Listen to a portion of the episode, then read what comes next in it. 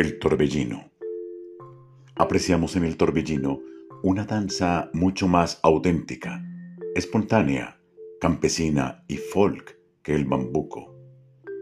Juzgamos que por su fuerza atávica e indígena, el torbellino está llamado a ser la forma coreográfica más representativa en la ritmoplástica del campesino de la zona andina.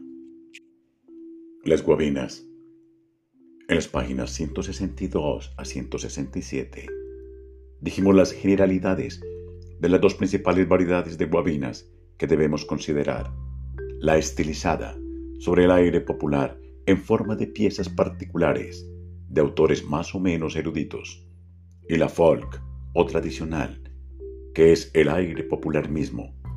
Las primeras tienen coreografías organizadas por danzarines o aún por coreógrafos profesionales, y algunas de ellas han recibido la acogida y aún el prohijamiento de las masas populares, como es el caso de la chinquiquireña de Alberto Urdaneta, que ideó el coreógrafo Jacinto Jaramillo en 1938.